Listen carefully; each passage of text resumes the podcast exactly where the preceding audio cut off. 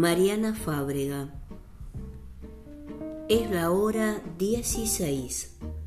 Temperatura 17 grados.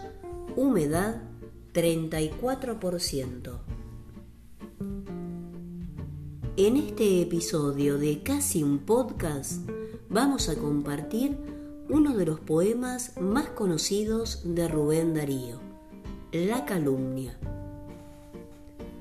Puede una gota de lodo sobre un diamante caer, puede también de este modo su fulgor oscurecer, pero aunque el diamante todo se encuentre de fango lleno, el valor que lo hace bueno no ha de perder ni un instante y ha de ser siempre diamante por más que lo manche el cielo. Rubén Darío Félix Rubén Darío García Sarmiento nació en 1867 y falleció en 1916. Fue el poeta nicaragüense más famoso de su generación, máximo representante del modernismo hispanoamericano.